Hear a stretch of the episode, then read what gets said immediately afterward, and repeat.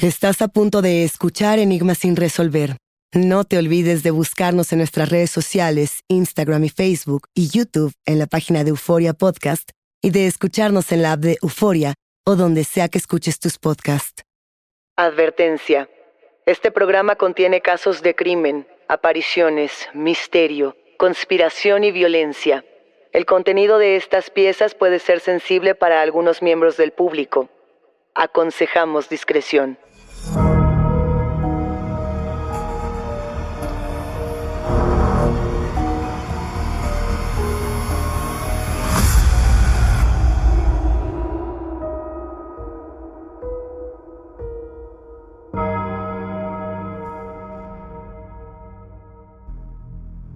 La bestia 666, Perduravo, Master Terion, el hombre más retorcido del mundo, el más perverso, precursor del telema y visionario de la Chaos Magic, drogadicto, maníaco sexual, anticristiano. Llevaba una dieta a base de leche, coñac y heroína. Se paseaba por México, Egipto y Sicilia con una capa escarlata y una corona dorada. Era visitado telepáticamente por demonios y dioses, heredero del mal y de todo lo antagónico del planeta. Hoy vamos a hablar de Alistair Crowley, mitos del hombre más retorcido del mundo, en este nuevo episodio de Enigmas sin resolver. De Alistair Crowley se ha dicho todo, tal cual. El hombre más perverso, el más retorcido del planeta. Pero, ¿qué es lo que lo hace un personaje tan fascinante para quienes se le acercan? Pienso enigmáticos que lo que resultaba tan atractivo de Crowley en su tiempo e inclusive en la actualidad era el placer que encontraba en sus conductas limítrofes. ¿A qué me refiero con esto? Para él, era necesario llevar todo al límite, todo. Y al cruzar ese límite, debía encontrarse con el dolor y aprender de ese dolor para disfrutarlo, aunque fuera demasiado dolor, aunque no generase ninguna clase de estímulo agradable. Alistair Crowley fue la primera antítesis encarnada de la figura de Cristo, y por lo mismo debía tener un apodo apabullante. Es por eso que él mismo se autoproclama como la bestia 666. Al día de hoy, su lema, haz tu voluntad, fue la base de numerosos mensajes de libertad, incluso de movimientos sociales. Su religión telémica, que abordaremos en este episodio, lo volvió todo un ícono de la rebeldía. Pero no olvidemos que detrás de cada historia deslumbrante hay un lado oscuro, un secreto. Quiero avisarles desde ahora que esta historia no es lo que parece, porque quizá pensamos que estamos hablando de magia y ocultismo, cuando en realidad estamos hablando de hombres poderosos, de dinero y del oscuro deseo que pulsa dentro de aquellas personas que aparentemente lo tienen todo. Vamos con el perfil de Crowley. Alistair Crowley nace como Edward Alexander Crowley el 12 de octubre de 1875 en Royal Leamington Spa, en Inglaterra. Desde que es muy pequeño, nos damos cuenta de que tiene una mente curiosa y una inclinación por la magia, por la ficción. Quizá lo que tiene es una fascinación por lo prohibido, una fascinación que todos compartimos cuando somos niños por romper las reglas. Para ese momento, su padre, Edward Crowley, es un multimillonario británico jubilado, sin mayores preocupaciones. Toda su fortuna viene del emporio imperecedero del alcohol. Y es que la familia Crowley es dueña de la cervecera Crowley's Alton. En sus ratos libres, Edward Crowley, el padre, se dedica a predicar la religión evangélica y a leerle versículos de la Biblia a su hijo, mientras que la madre Emily Bertha Bishop pasa el tiempo internándose en el mundo de la pintura, el arte y la poesía. Como imaginarán enigmáticos, la relación de Crowley con sus padres es complicada. Tenemos por un lado el ejemplo del padre, un devoto evangelista cristiano, y por el otro lado, el contraste con la madre, una mujer con intereses artísticos muy desarrollados. Estas influencias tan contradictorias se reflejan en la personalidad transgresora y contracultural que Crowley desarrolla en su juventud. Su sed de conocimiento y su espíritu independiente lo llevan a cuestionar las normas establecidas y a buscar su camino propio. Pero no nos adelantemos demasiado. A los ocho años, el pequeño Crowley es enviado a un internado evangélico. Crowley recuerda al reverendo que dirige este internado como un hombre sádico que disfruta con el sufrimiento de los infantes a su cargo. La respuesta que Crowley genera frente a este maltrato es, por supuesto, volverse un rebelde. En marzo de 1887, cuando Crowley tiene 11 años, su padre fallece de cáncer de lengua. Este es un verdadero parteaguas en la vida del pequeño, que en un inicio quería seguir los pasos de su padre y ahora con la pérdida se siente completamente abandonado. Y aunque él hereda una enorme fortuna, debe vivir una temporada con la familia de su madre con quien aparentemente tiene muy mala relación porque son demasiado controladores y conservadores. Quizá podemos adelantar desde ahora que cuando su padre muere, su relación con la iglesia también. Crowley vuelve a los internados, donde pasa noches y días enteros revisando los errores del Evangelio para evidenciar a sus maestros para retarlos de maneras burlonas. Y esto genera que al llegar a la adolescencia lo expulsen de numerosos internados acusándolo de fumar en las áreas comunes, de masturbación compulsiva y de tener relaciones sexuales con prostitutas. Relaciones que, por cierto, lo contagian de gonorrea. En 1895, después de haber pasado por escuelas privadas, ingresa en el Trinity College de Cambridge, donde por primera vez se siente libre al estar lejos de la familia de su madre, que ya decíamos considera muy represiva. En Cambridge es cuando lee por primera vez El paraíso perdido de John Milton, y es en esta época, cerca de sus 20 años, que encontramos sus primeros ensayos, novelas y hasta sus primeros poemas eróticos. En estos textos queda retratado su creciente escepticismo y rechazo al cristianismo. Son poemas que hablan de bestialidad, de coprofilia, de homosexualidad. Aquí todo comienza a tomar forma. Los textos de Crowley son tan explícitos que de inmediato son considerados pornográficos.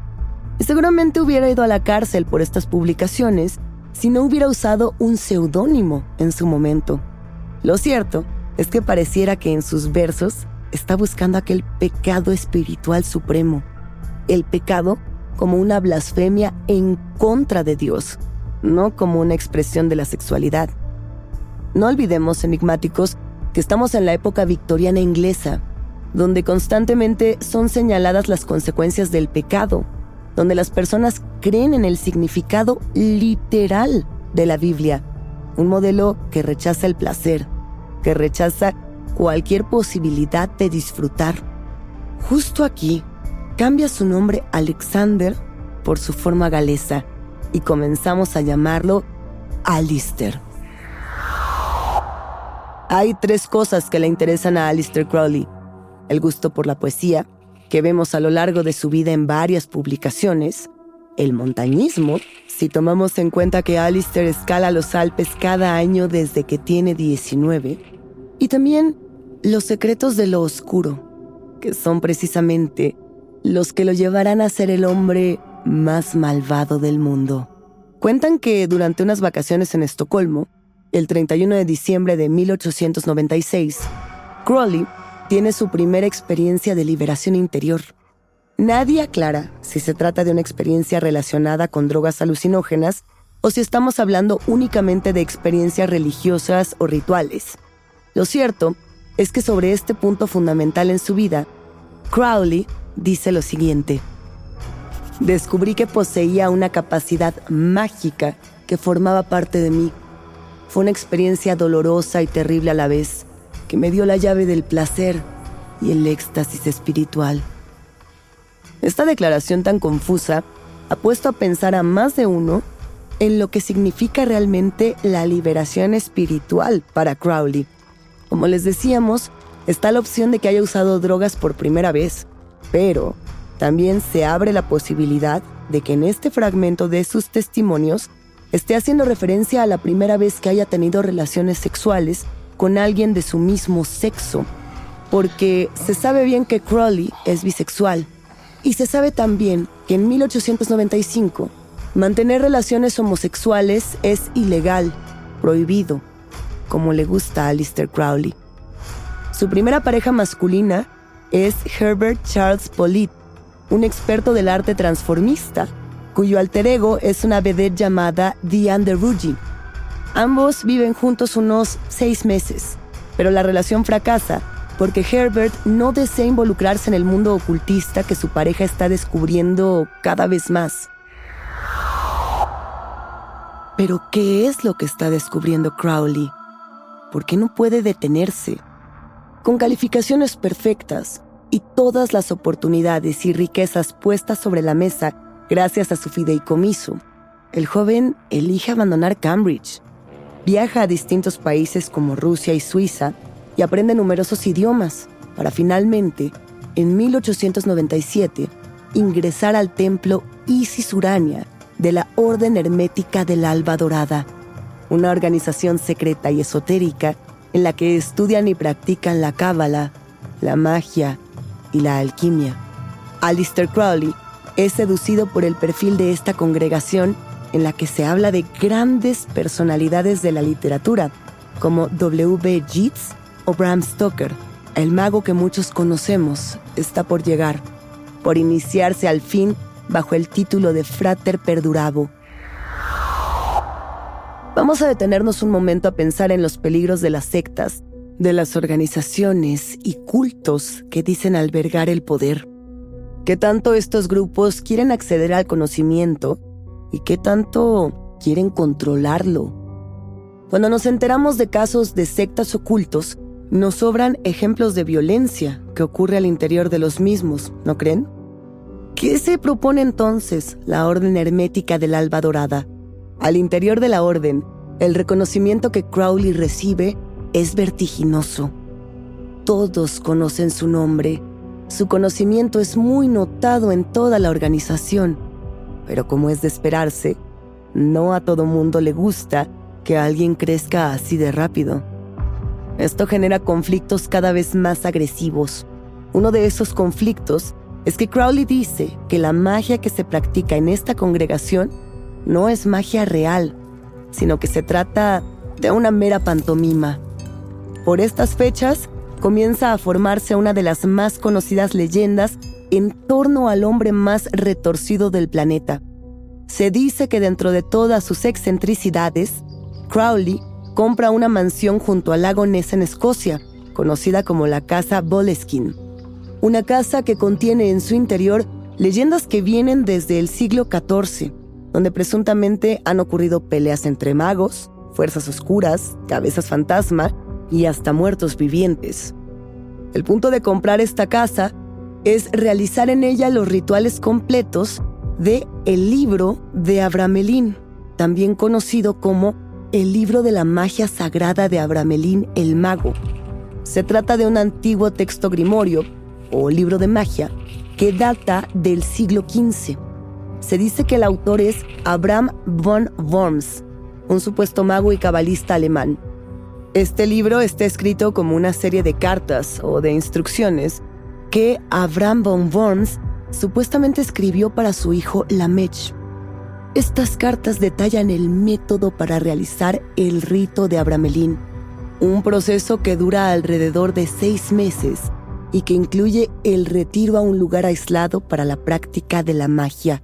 El libro proporciona instrucciones detalladas sobre cómo prepararse para un rito muy particular, incluyendo la purificación física y mental, así como la realización de diversas prácticas mágicas y rituales.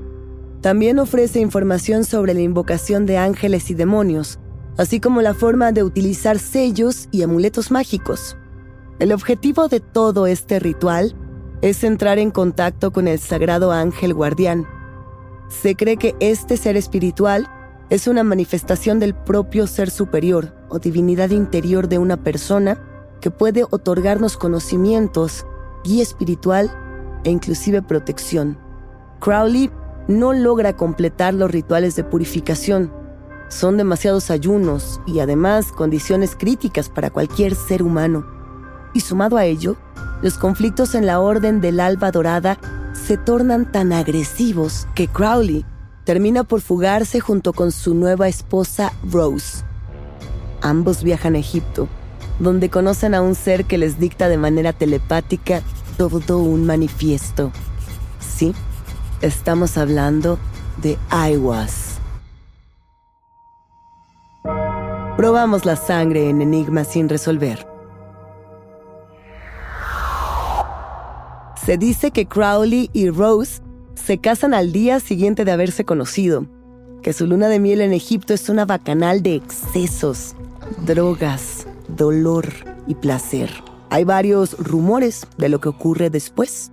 Cuentan que deciden pasar, por ejemplo, una noche dentro de la cámara del rey de la gran pirámide de Giza.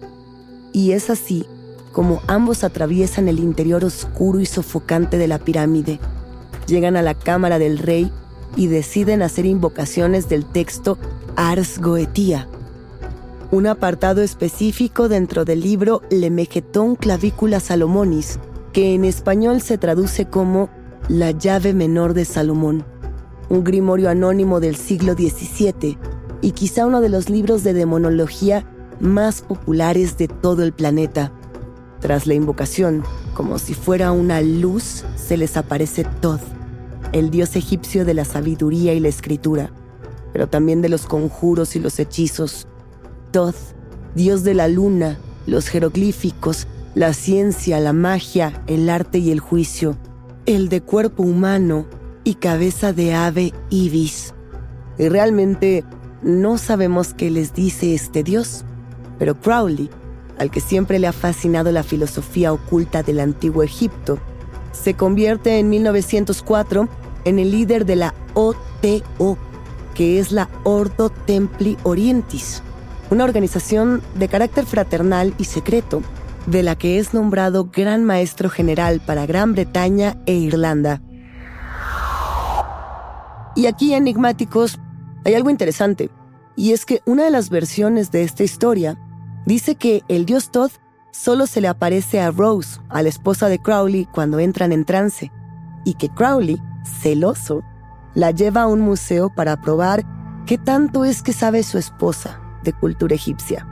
Pero vaya, ya establecidos de manera formal en el Cairo, Alistair Crowley y su esposa Rose hacen una visita al Museo Bulak, que es el antecesor del Museo Egipcio del Cairo.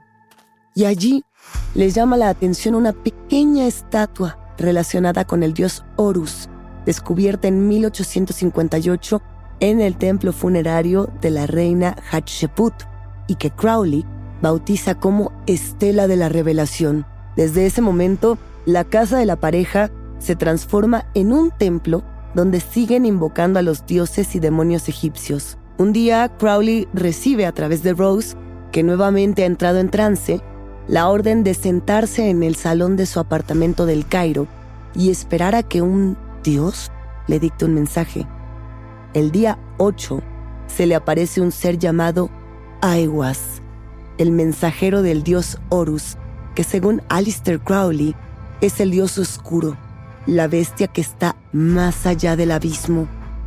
Este personaje le otorga un conocimiento perdido que Crowley refleja en el libro de la ley, el libro que escribe al dictado de Aiwas los días 8, 9 y 10 de abril de 1904 entre las 12 y las 13 horas. Pero, ¿qué es el libro de la ley? ¿Qué es Telema? El libro de la ley es el texto sagrado central de la religión de Telema, fundada, como ya sabemos, por Alistair Crowley. Fue escrito en 1904 y, como les decía, Se dice que fue dictado a Crowley por la entidad espiritual llamada Aiwas. El libro tiene tres capítulos, cada uno dictado en un día consecutivo. En el libro de la ley se presentan los principios fundamentales de Telema que promueven la idea central del haz lo que quieras, haz tu voluntad, que será la ley, bajo tu verdadero placer. El libro se divide en tres capítulos. El primero es el capítulo de los tres capítulos de la ley, que presenta la ley principal de Telema, haz lo que quieras, y afirma que cada individuo tiene una verdadera voluntad única que debe descubrir y seguir.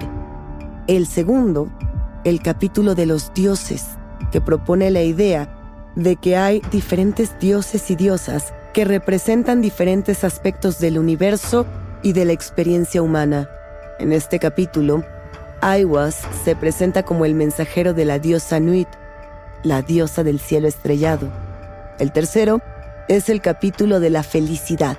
Este capítulo establece que el objetivo final de la humanidad, que se logra al vivir de acuerdo con la verdadera voluntad de cada individuo, y sin restricciones impuestas por la moralidad convencional o la sociedad.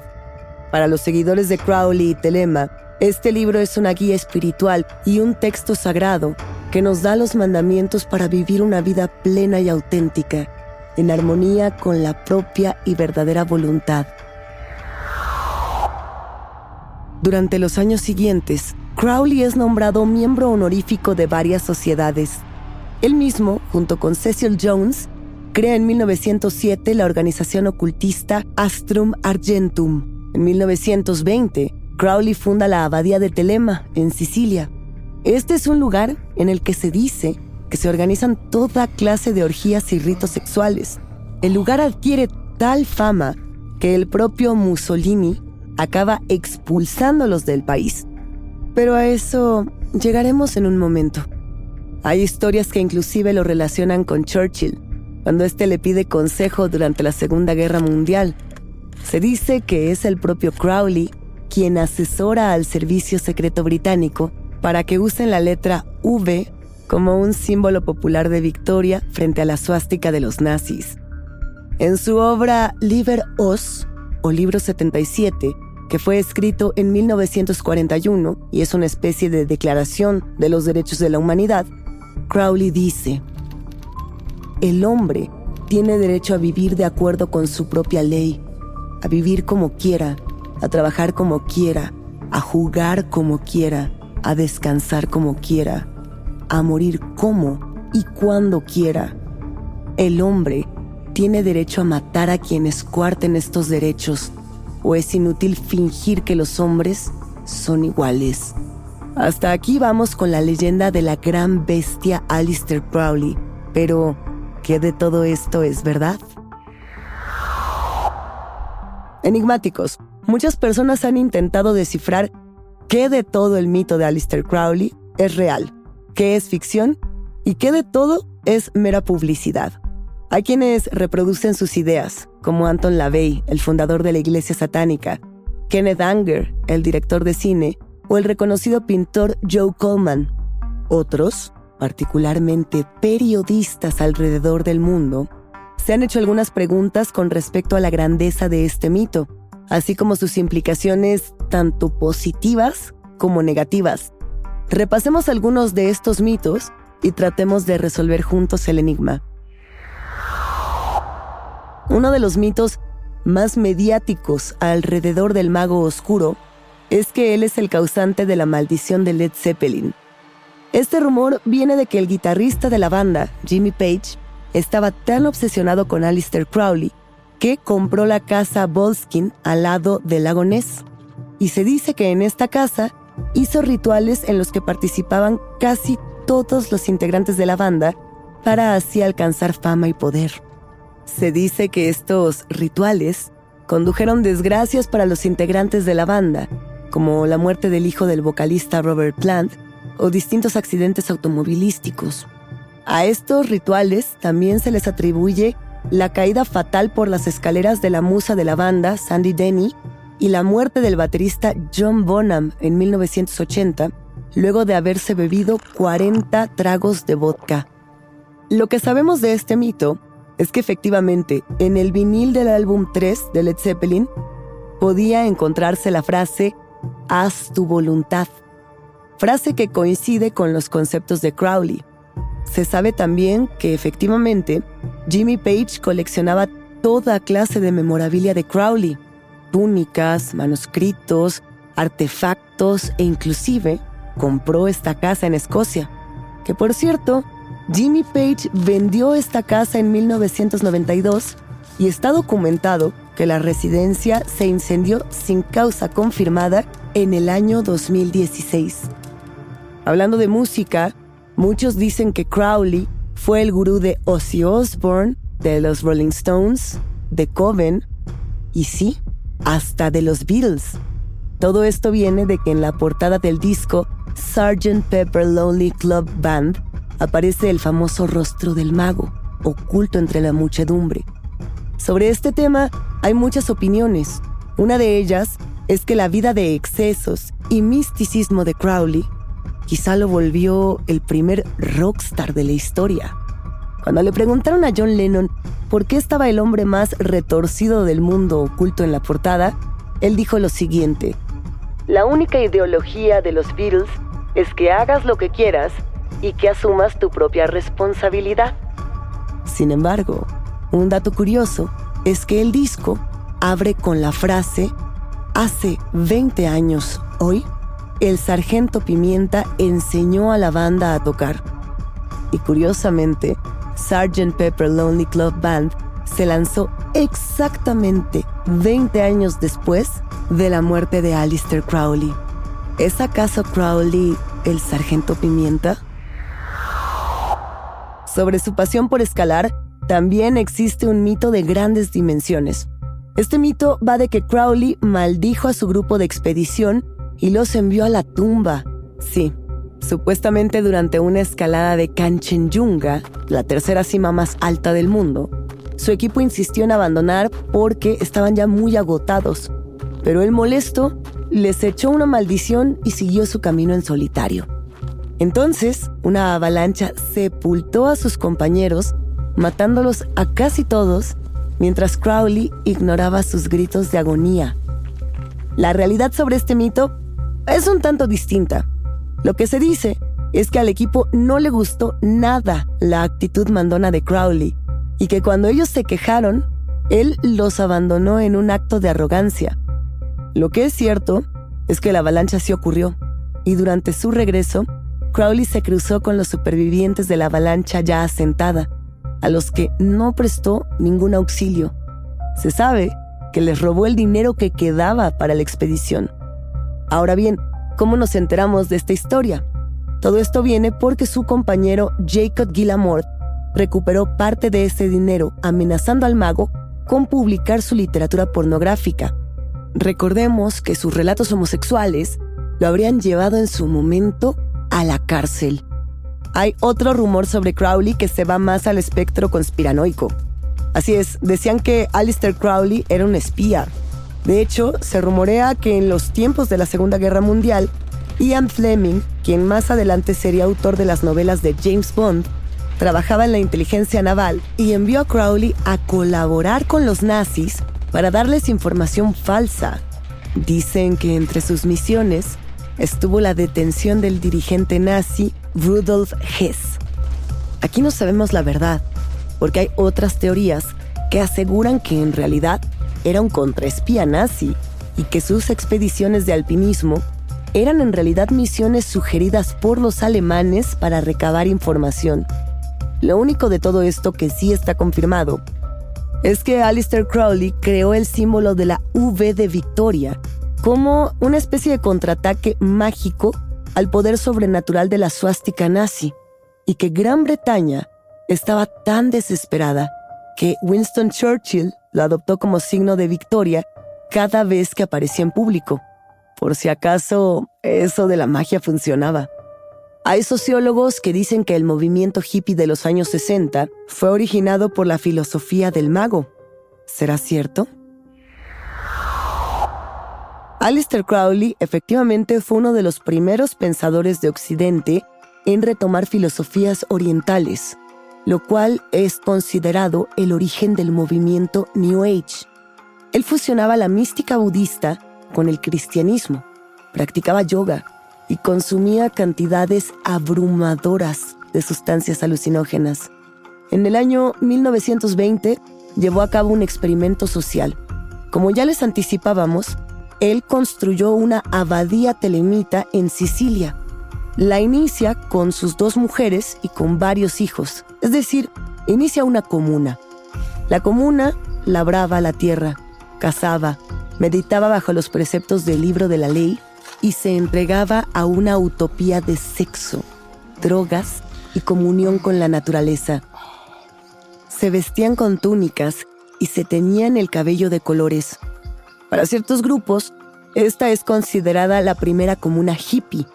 Sin embargo, cuando uno de sus miembros murió, quizá intoxicado por el agua, la prensa concluyó que se trataba de un sacrificio humano.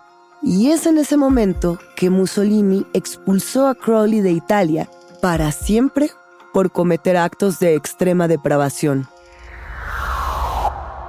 Que si era padre de Barbara Bush, que si era drogadicto, bisexual, que si organizaba sesiones de chemsex, que si era un mesías, un mago verdadero o simplemente un filósofo telémico.